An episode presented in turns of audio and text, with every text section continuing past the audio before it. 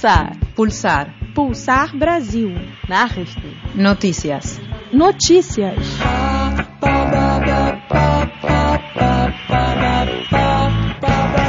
No dia 7 de setembro, oficialmente se comemora a independência do Brasil do Império Português.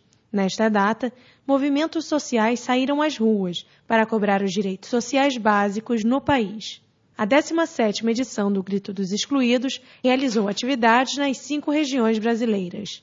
Houve protestos no Distrito Federal e em quase todos os estados. Participaram das atividades movimentos sociais que lutam por terra e moradia, ambientalistas, culturais, feministas, movimento negro, GLBT, sindicatos, indígenas, estudantes, entre outros. O cacique Caxalpinha, do estado do Acre, se manifestou contra a construção da usina hidrelétrica de Belo Monte.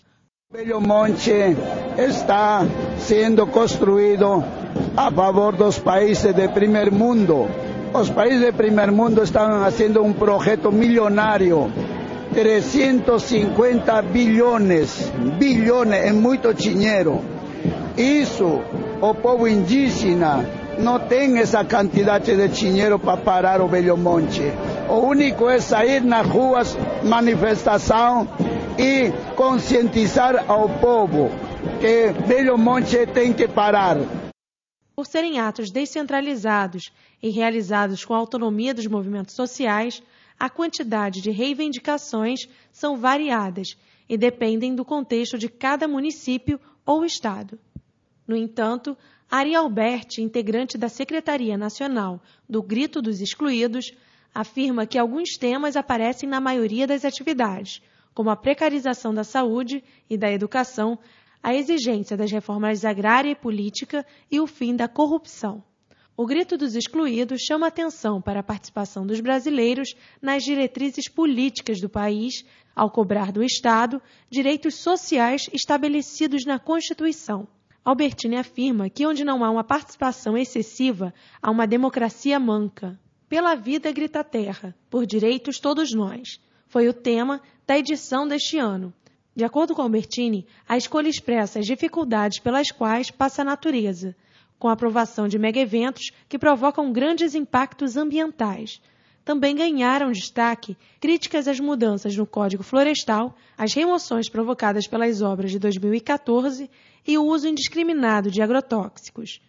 Ive, integrante do movimento dos trabalhadores sem terra, lembra que desde 2008 o Brasil se tornou o maior consumidor de agrotóxicos do mundo.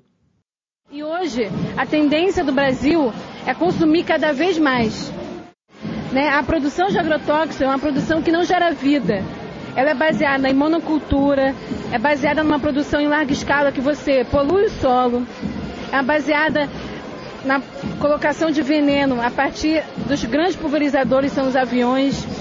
A manifestação popular ocorre desde 1995, sempre no dia 7 de setembro. A partir da quarta edição do evento, o Grito dos Excluídos passou a acontecer não só no Brasil, mas em outros países da América Latina, no 12 de outubro, data que ficou conhecida como o Dia do Descobrimento das Américas.